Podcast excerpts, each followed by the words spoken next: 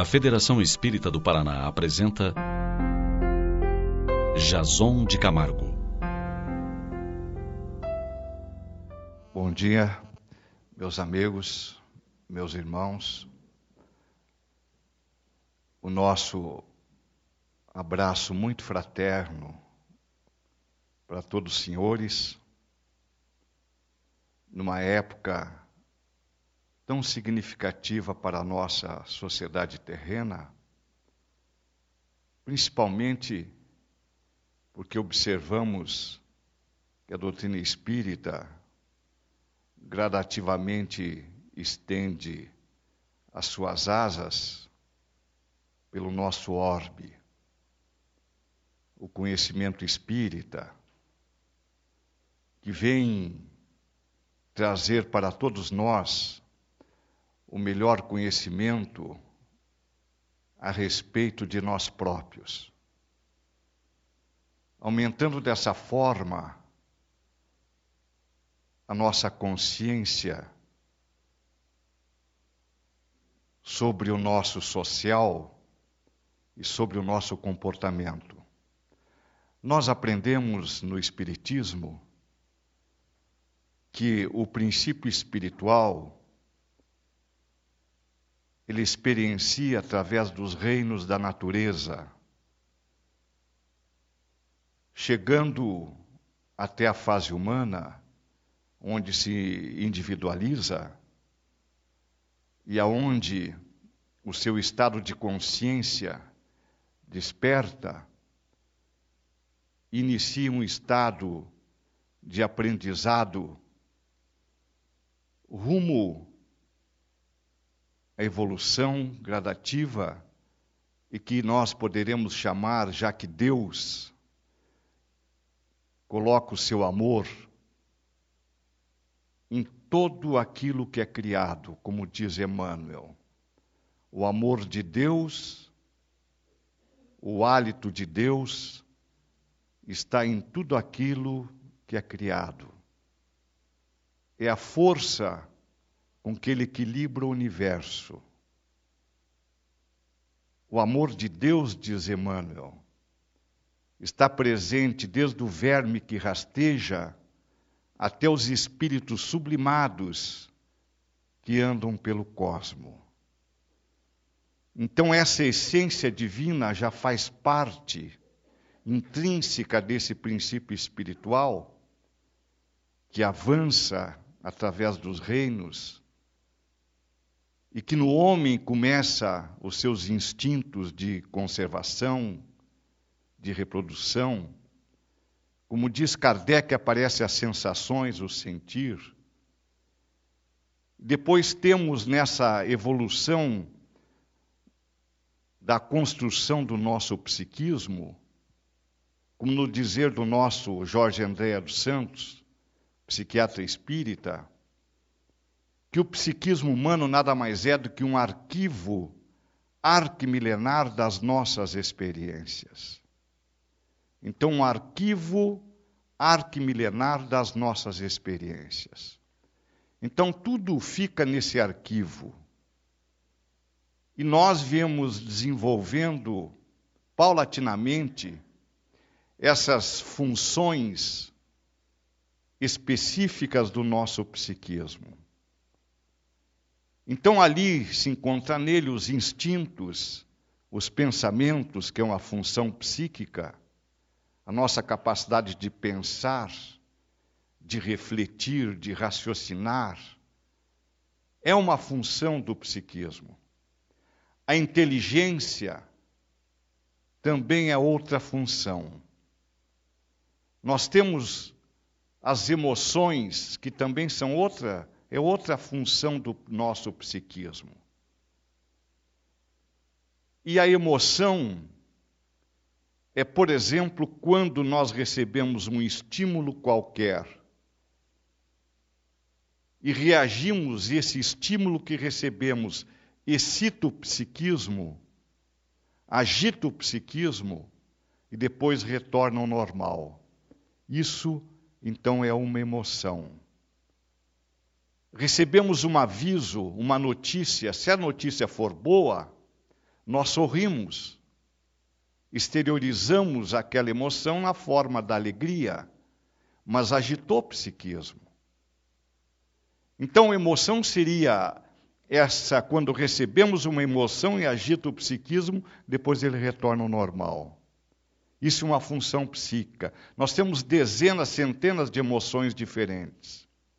Mas o terapeuta alemão Eric Berne, ele disse que nós temos cinco emoções básicas. Nós temos, por exemplo, alegria, que é uma emoção. E é interessante que as emoções, essas características emocionais, nós somos seres que temos desenvolvidos uma emoção, às vezes mais do que a outra, estão conosco interagindo no nosso psiquismo e também reproduzindo como respostas químicas no corpo. Quando nós mesmos às vezes pensamos numa coisa que é alegre, a emoção da alegria aparece e com ela há uma produção de substâncias chamadas endorfinas. Nós não nos apercebemos disso, mas cada emoção, as nossas emoções e os nossos sentimentos são energias polifrequenciais. O que quer dizer com energias, então, características específicas para cada função e para cada sentimento? Então, cada emoção, cada sentimento é um tipo de energia que aciona ali os nossos neurônios, etc., produzindo substâncias químicas. E cada emoção tem a sua frequência energética correspondente. Então, como eu estava colocando a emoção chamada alegria, por exemplo, quando nós estamos alegres, notícias boas, nós estamos produzindo, portanto, as chamadas endorfinas. Quando uma mãezinha está grávida e vê uma paisagem muito bonita, ela se extasia com aquela beleza, ela não sabe, mas está produzindo endorfinas e as endorfinas chegam até o seu nenê no seu ventre.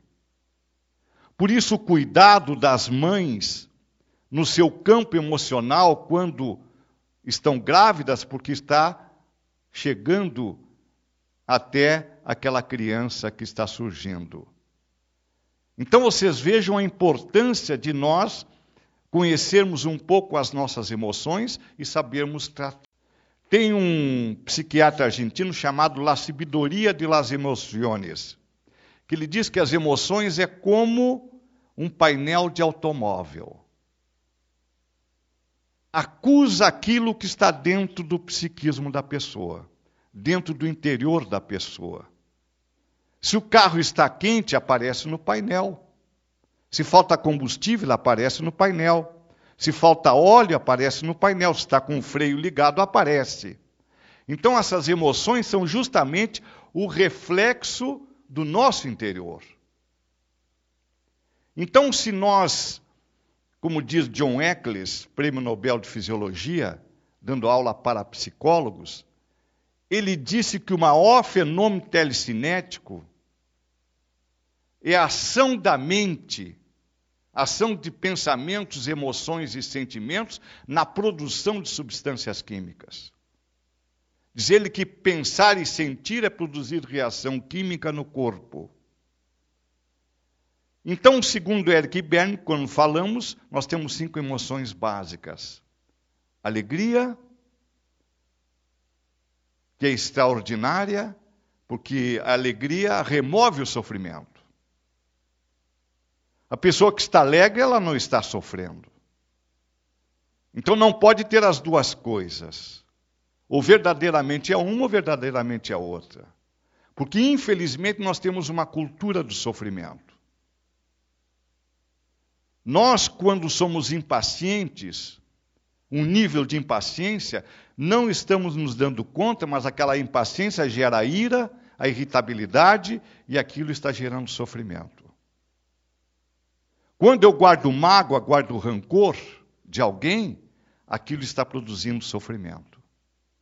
Dizem os terapeutas, por exemplo, que 80% dos nossos pensamentos são angustiantes, são torturantes, são fúteis, inúteis, nocivos. Fúteis, inúteis, nocivos. 80%. E isso tudo gera sofrimento. Quando um filho está doente, nós sofremos. Quando o marido Gumercindo está doente, nós sofremos. Quando estamos doentes, nós sofremos. Quando guardamos uma mágoa, estamos sofrendo. Quando, num processo, por exemplo, de um sentimento de culpa, é um sofrimento. Então, nós estamos num processo de cultura de sofrimento. Só que, como está, às vezes, no inconsciente, nós não nos apercebemos que estamos sofrendo e temos soluções para isso, mas nós ainda não aprendemos, não sabemos. Então, muitas dessas emoções, chamadas emoções negativas, então tem a alegria que é positiva, mas tem a tristeza. Tem a ira, que é outra emoção básica. A ira, muitas vezes gerada pela impaciência e nós, hoje em dia, nossa, o nosso estoque de impaciência está muito pequeno. Talvez aqui não em Curitiba, mas no geral lá em Porto Alegre é. Não sei como vocês estão por aqui. Então as pessoas vão até as farmácias para lá comprar né, algum medicamento para a paciência. E a paciência é tão importante para o ser humano porque ela nos possibilita um autocontrole maior das emoções. Os impacientes são pessoas que sofrem, que são irados e produzem transtornos.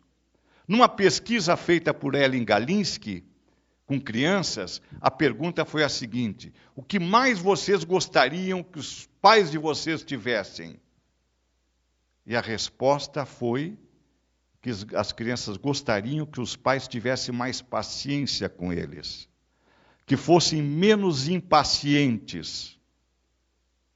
É o que elas mais gostariam, que fossem pais menos estressados. Então a paciência nos dá esse autocontrole e nos possibilita melhor um relacionamento. Vocês já conviveram com pessoas pacientes? Vocês conhecem pessoas pacientes? Conhecem?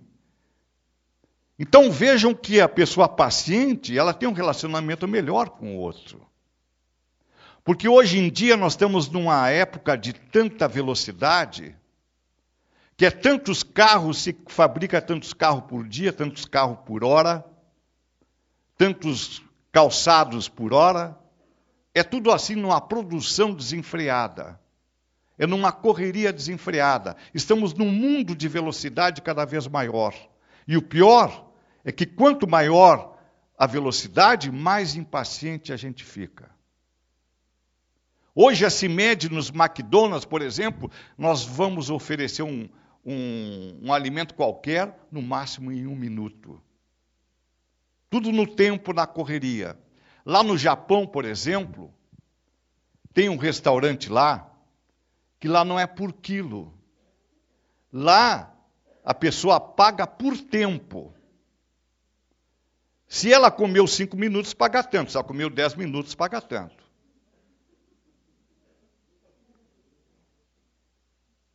Eu tenho um amigo que uma vez foi lá nesse restaurante e ele me diz assim, Jason, cada vez que eu vou lá eu levo uma colher de sopa de casa. Porque daí eu como mais em menos tempo. Então vocês vejam a impaciência. Então nós estamos num mundo em que o estoque de paciência está cada vez menor.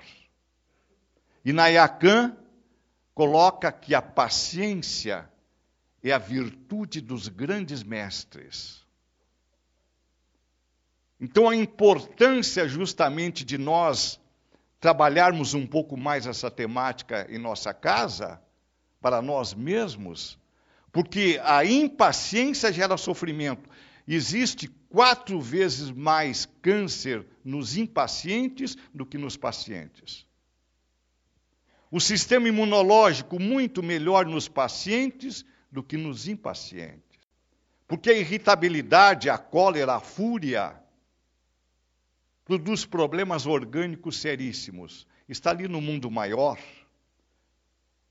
em que aparece em uma sociedade espírita, as pessoas tomando passe, e uma mulher estava com o fígado avolumado, e André Luiz pergunta a causa daquele fígado avolumado daquela senhora, e o benfeitor responde: André, isso foi um acesso de cólera. Então aumentou o volume do fígado. Então nós observamos justamente a importância de nós controlarmos esse processo. Então nós temos que nessas emoções, por exemplo, alegria, tristeza, temos a ira, que é outra emoção básica que nós falamos, que a ira provém então dessa impaciência, a ira pode provir também da, dos desejos não atendidos, né? Um desejo não atendido nos produz a ira. E temos também outra emoção básica, que é a chamada de afeto. O afeto. A importância do afeto para o ser humano. Fizeram uma pesquisa nos Estados Unidos com dois lotes de coelho e colocaram colesterol. Dois tratadores, um tratava de 10 coelhos, outro tratador, o lote B também com 10 coelhos. Os dois lotes, a pesquisa científica era colocar doses diárias de colesterol para verificar a duração, a vida daqueles coelhos. O que eles observaram? Que os coelhos do lote B tinham uma vida maior do que os coelhos do lote A. Os pesquisadores estranharam, foram perguntar aos tratadores que eram diferentes. Por que, que os coelhos do teu lote, lote B, duram, duram mais do que os coelhos do lote A?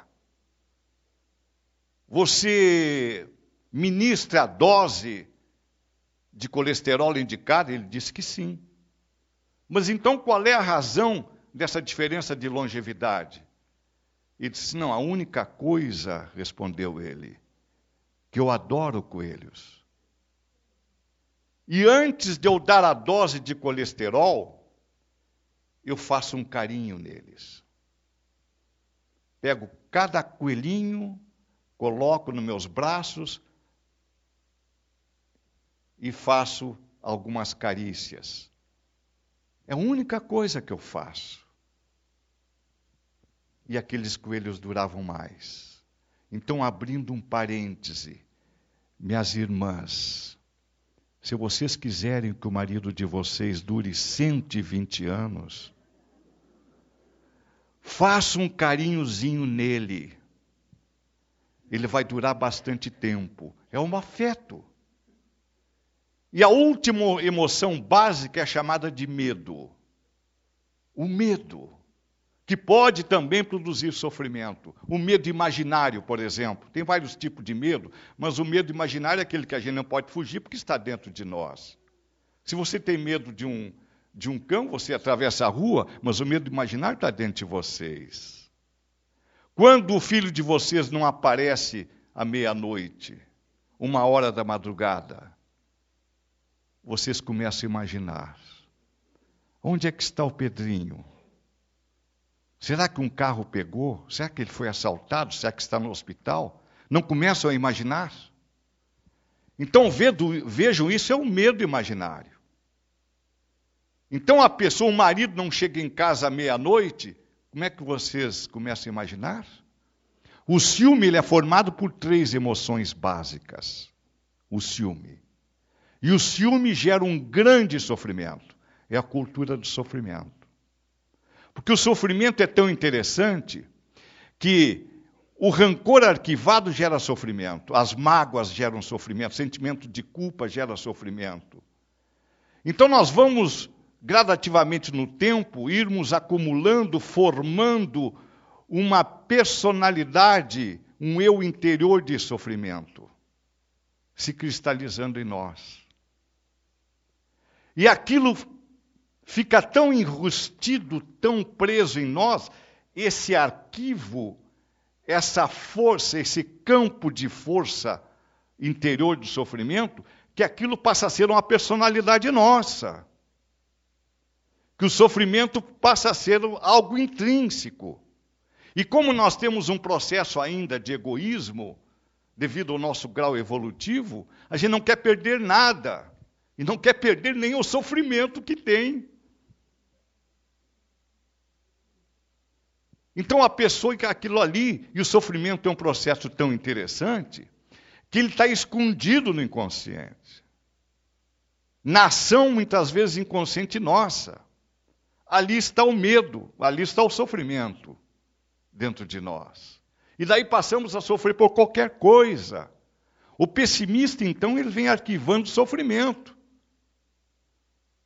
Mas ele não percebe isso. Que ele está arquivando um sofrimento muito grande para ele. Os pessimistas. Criando um outro, uma outra personalidade interna que está dentro dele. E o sofrimento, como ele se esconde no inconsciente, nos nossos paradigmas cultivados no tempo, que ele se esconde. Então, a melhor forma de trabalhar essa temática é nós termos a consciência de que nós estamos sofrendo. Que nós estamos criando e reproduzindo sistematicamente, construindo essa personalidade sofredora. Por qualquer coisa a gente sofre. Se um médico diz assim, pede para você, me faça um exame, a pessoa já começa a sofrer. Eu acho que eu tenho alguma coisa. O médico pediu. E já começa a sofrer. Vai lá, então, leva o exame, faz o exame, e já começa a sofrer. Será que vai dar alguma coisa? Uma semana espera o resultado do exame, é a ansiedade a preocupação. Então nós sofremos pelo passado, sentimento de culpa, pelo remorso, ou, ou então pela, pelas mágoas arquivadas, pelas dores sofridas. Então fica essa carga e também a carga do futuro. Então, porque vai surgir um receituário lá, um resultado do laboratório, e nós estamos sofrendo antes de ver. Então tem as cargas do passado, mas o futuro. E o futuro pré-ocupação. Quando, por exemplo, essa pessoa que é espírita, meia-noite passou em frente a um cemitério e vê e começa a perguntar assim, imaginar, será que tem espíritos aí? E de repente ele ouve um toque-toque atrás dele. E começa a sofrer e começam as pulsações, adrenalina, o aumento de adrenalina, porque o medo, em 10 segundos, já orvalha o corpo de adrenalina. E o excesso de adrenalina baixa o sistema imunológico, uma série de coisas, o coração pulsa mais. E ele ouve um passo, um toque-toque um, um atrás dele. E o medo imaginário. Ele resolve então a caminhar mais ligeiro. E quando ele caminha mais ligeiro, o toque-toque também vai mais ligeiro. E ele resolveu dar uma corridinha. E quando deu uma corridinha, o toque-toque também deu uma corridinha. Ele estava quase infartando. E ele era espírita. Então resolveu parar. Quando ele para, ele olha para trás, vê um homem atrás dele. Quando ele viu que era um homem, daí ele relaxou os batimentos cardíacos voltaram ao normal. Ele vai e pergunta para o homem assim: Ainda bem que é o senhor, porque eu tenho medo de morto que me pelo todo. E o homem olha para ele e responde: O senhor sabe que quando eu era vivo eu também tinha?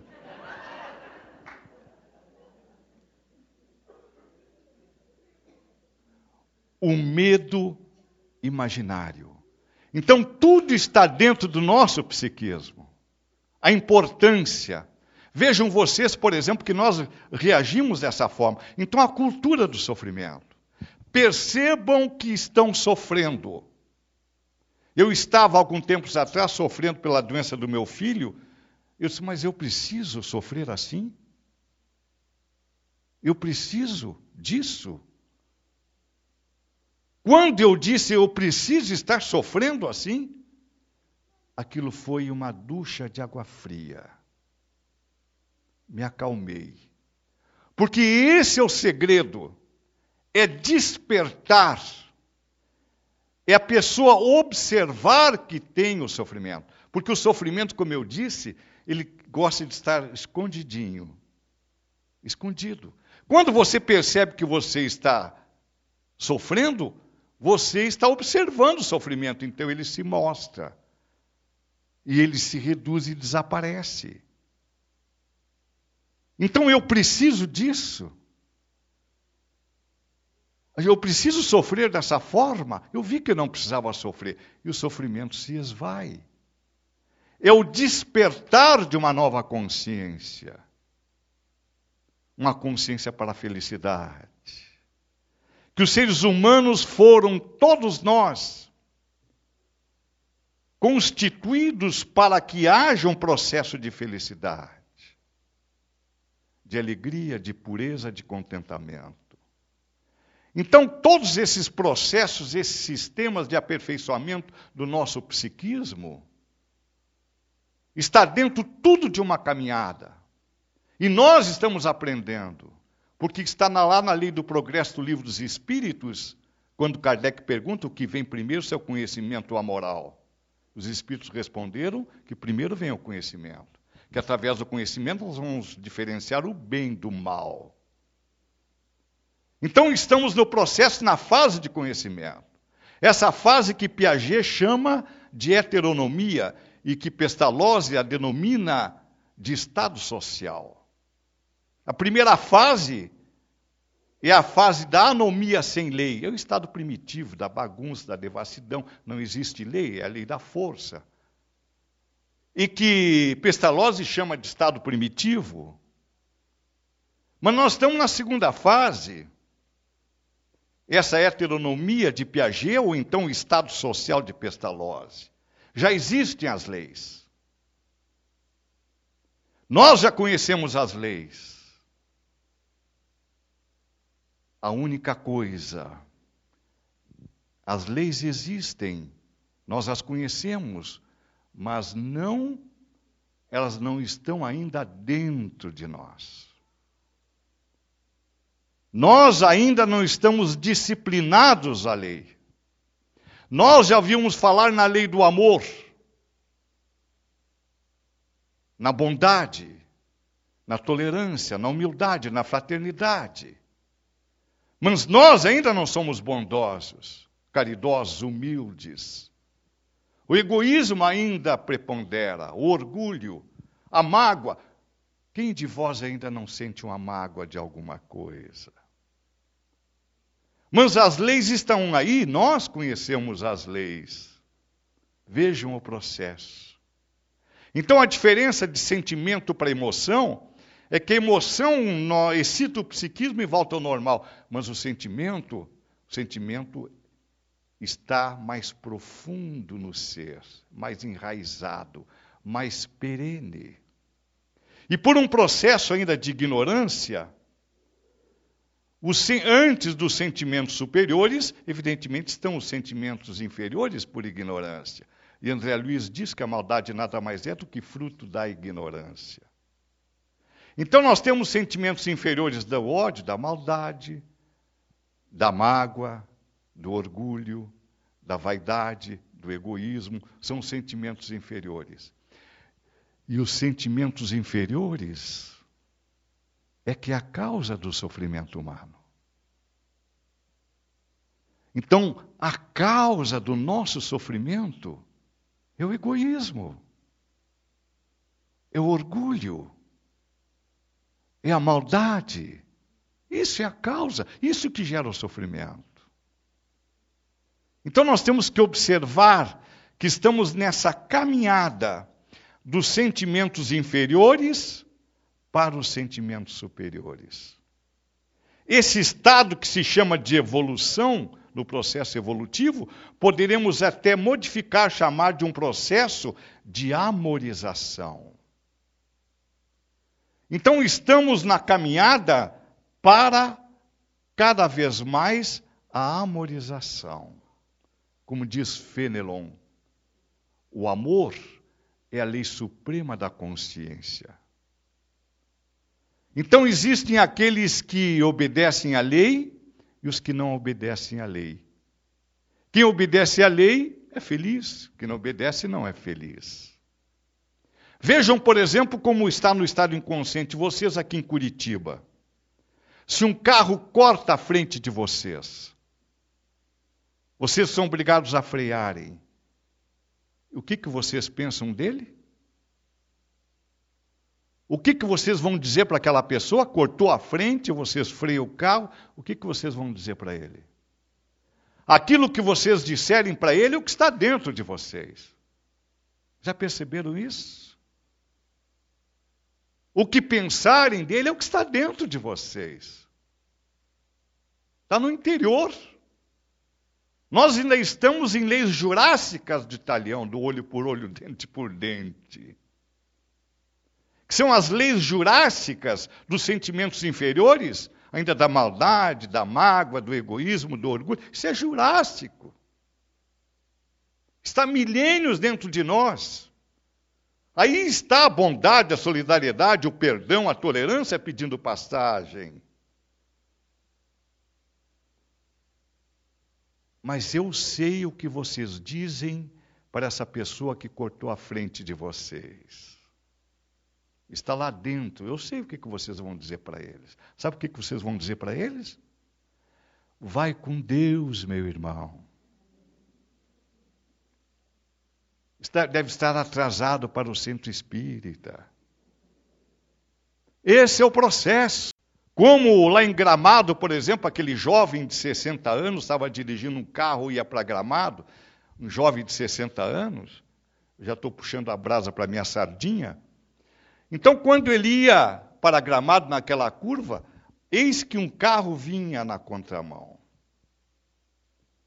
O jovem de 60 anos foi obrigado a ir para o acostamento para não colidir. Agora eu pergunto para vocês que vocês são inteligentes. Quem vinha dirigindo esse carro na contramão? Era um homem ou uma mulher? É uma pergunta difícil, uma resposta difícil. Era um homem ou uma mulher? Vocês acertaram, era uma mulher. É uma mulher que vinha na contramão. E quando ela passa pelo jovem de 60 anos, ainda diz para ele: anta. O jovem ficou rubro de ira. É como diz Miri Lopes no seu livro Os Quatro Gigantes da Alma. A ira é um gigante rubro da alma. E o jovem então ficou rubro de ira e olha para aquela senhora e diz uns impropérios. E depois ainda diz assim: Veja só, ela vem na contramão, ainda me chama de anta. Ainda bem que eu respondi à altura. Jurássico, comportamento jurássico. Mas eis que quando o jovem chega no fim da curva, lá no meio da estrada, parada tinha uma anta. E para não colidir com aquele animal, ele teve que obrigado a passar no acostamento. Aí então ele foi entender que aquela mulher estava apenas tentando lhe avisar que lá na curva da estrada tinha uma anta. E somente uma mulher teria a gentileza de tentar avisar. Então vocês vejam o processo. Então estamos saindo dessa área dos sentimentos inferiores para os sentimentos superiores da solidariedade do perdão, através de uma educação para esse processo. Porque o sistema social na Terra tem várias áreas de influência do sistema social terreno. Várias áreas. Por exemplo, a área religiosa, as religiões. Então é uma força social, de influência social. Mas temos também a área política. A área política que já vem há quanto e quanto, quantos séculos. Pitágoras tinha dois tipos de discípulos que ele dividia em acusmáticos e matemáticos. Matemáticos, aqueles que derivavam para a área da ciência, e acusmáticos, aqueles que derivavam para a filosofia. E lá naquele tempo tinha, ah, na eleição, os votos eram por favas. Deus chamados favas contadas. Então ele já, Pitágoras dizia aos seus discípulos: não se metam em política. Veja, já naquele tempo. Então é uma área de atuação social, de influência social a política. Já vem de muito tempo. Tem também a área empresarial, que influencia a nossa sociedade. A área do ensino influencia a nossa sociedade. A escolaridade, no mundo inteiro, influência social. Mas tem uma outra área que também é muito significativa e importante, que se chama a área econômica. E diz Roberto Rapel, filósofo holandês: a área econômica, o sistema social da Terra, está tendo por base a área financeira, o lucro, o desejo exacerbado do lucro. E agora nós estamos vendo esse processo globalizado. Então diz ele que nós temos que trocar a base, trocar o foco. Então está um foco, porque o secundário, as áreas secundárias, às vezes importantes, mas secundárias, estão tendo foco principal, estão sendo o foco principal da sociedade terrena. Então a área financeira está sendo uma área como se fosse a área primordial no mundo do querer mais, do ter mais. É como aquela mulher estava em Joinville e, uma, e o Divaldo contou que uma mulher disse para ele assim: Divaldo, eu agora que estou chegando no Espiritismo, mas eu sou pobre você que tem uma prece muito forte, porque os baianos têm prece forte, você reza para mim poder comprar uma casinha. Porque se eu conseguir comprar uma casinha, eu vou ser plenamente feliz. E o Divaldo orou pela senhora. Se encontro no outro ano, e ela, olha, Divaldo, que reza forte tem esses baianos. Não é que eu consegui comprar uma casinha? E agora a senhora é plenamente feliz? Quase, Divaldo, quase. É que a minha casinha é na periferia da cidade, eu tenho que trabalhar no centro. Então, para mim ser completamente feliz, se eu tivesse um carrinho, nem que fosse uma Brasília amarela. Então, reza para que eu tenha um, um carrinho. E o Divaldo orou por ela. Se encontro no outro ano, e daí, minha irmã? Olha, comprei um carrinho. Não foi uma Brasília, mas foi um Chevette. Estou muito bem. E agora a senhora é feliz? Quase, Divaldo, quase. Você sabe, eu trabalho o ano inteiro. Eu gostaria de ter uma casinha na praia. Não sei qual é a praia de Pissarras aqui no Paraná, não é? Então gostaria de ter uma, uma casinha na praia. Daí sim eu seria plenamente feliz. Então ora para mim, Divaldo. O Divaldo orou por ela. No outro ano se encontram, e daí, minha irmã? Mas Divaldo que reza forte. Não é que eu consegui comprar uma casinha na praia? E agora, irmã, a senhora é plenamente feliz? Quase, Divaldo, quase. Deu Divaldo largou ela de mão. Eu quase.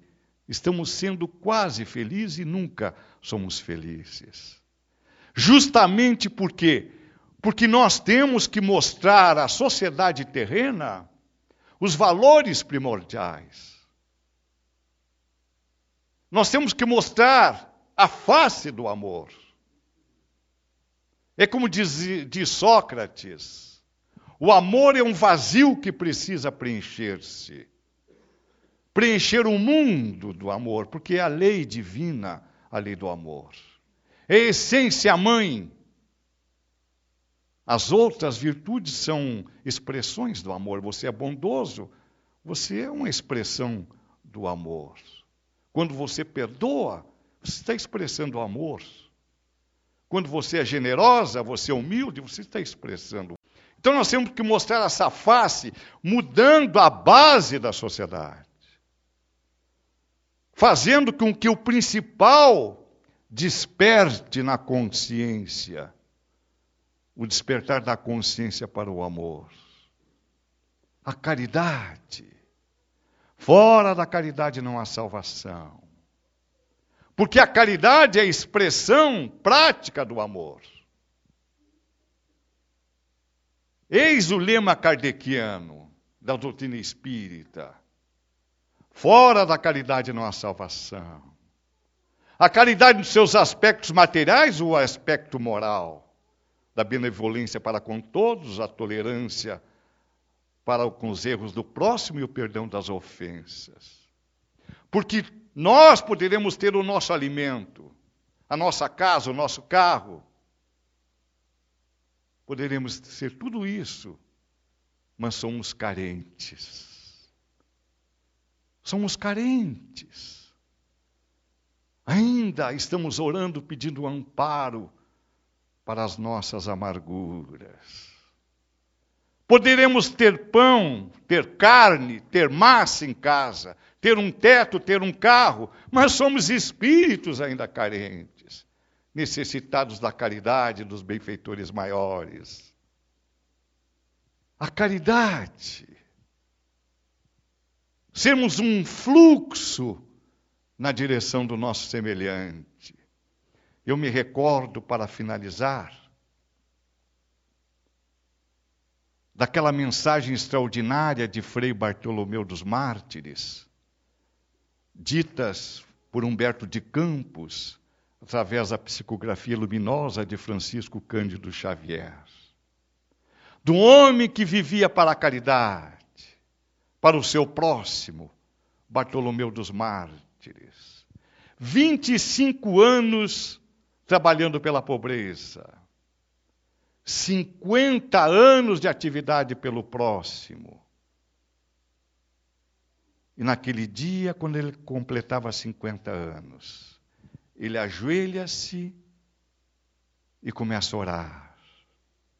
Jesus dizia a ele: Mestre, vem até mim, que eu possa ver os, meus, os teus olhos claros e serenos como as águas do lago de Genezaré.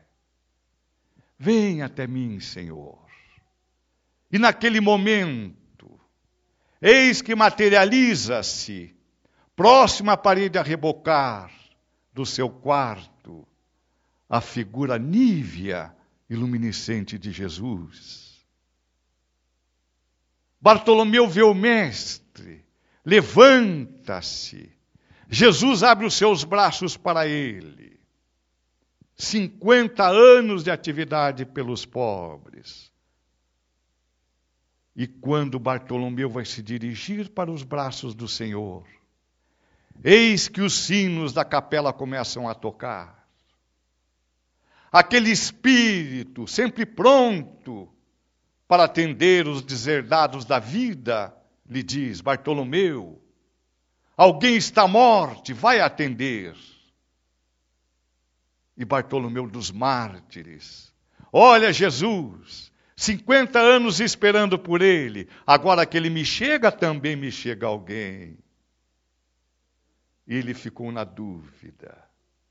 Ficar com Jesus, o ir atender aos necessitados. É a luta que nós travamos no nosso dia a dia entre o prazer e o dever. O prazer do final de uma novelinha, de uma final de campeonato, os prazeres da vida ou o dever. E Bartolomeu dos Mártires olha ao Jesus como a pedir uma sugestão, porque o prazer dele era diferente. Esperava um mestre 50 anos, é de ouvi-lo, falar com ele, abraçá-lo, era o seu maior prazer. Mas lá, um pobre, aqueles que se encontravam à margem social da existência humana o aguardava. Por fim, ele meneia a cabeça como a pedir desculpas de Jesus. Dá-lhe as costas e sai porta fora para atender aos necessitados. Era uma velhinha que a borrasca do amanhecer pegara nos ventos gelados da cidade de Braga, em Portugal. Abre a porta da sua capela, acende o lume, lhe coloca alguns cobertores, lhe oferece a sopa quente e começa a pensar. Depois que eu atendê-la, vou correndo para os braços de meu Jesus. Mas chega mais um, e outro pobre. Ele vai atendendo a todos, se esquecera de Jesus. E quando termina, o dia estava se escoando. Ele fecha a porta da capela, retorna para o seu quarto e começa a se lembrar do Mestre. Quantos conselhos eu tinha para ouvir do meu rabi? Quantas perguntas eu tinha para fazer a ele? E aqueles olhos deixaram verter algumas lágrimas que desceram suavemente pela face enrugada pelo dever cristão. E ele então, naquele estado de ânimo, ele chega ao quarto Abre a porta. Deslumbramento. No meio do quarto, a figura luminescente de Jesus. Senhor, disse ele, tu me esperaste, Senhor. Sim, Bartolomeu, eu te aguardava. Se tu não tivesses ido atender aos pobres, eu iria. Mas como tu foste, eu fiquei aqui aguardando-te. Venha, meu filho, meus braços. E aquelas duas almas santificadas pelo amor se enlaçaram. O amor que, no dizer de Gandhi, é a força capaz de neutralizar o ódio de milhões. Amar é orvalhar a nós próprios e a nossa sociedade em novos padrões de felicidade humana é transformar a terra num favo pleno de doçura e paz. A ética do amor é ética divina de Deus. Quando nós atingirmos a dimensão divina do amor, estaremos nessa dimensão de paz, de um novo homem, vestivos de homem novo, dizia Paulo de Tarso.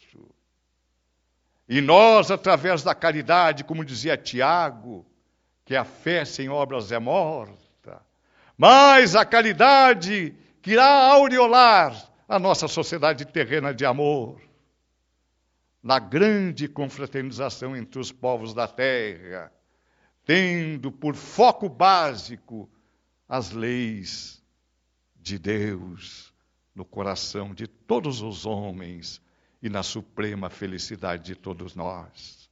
Muita paz. Muito obrigado.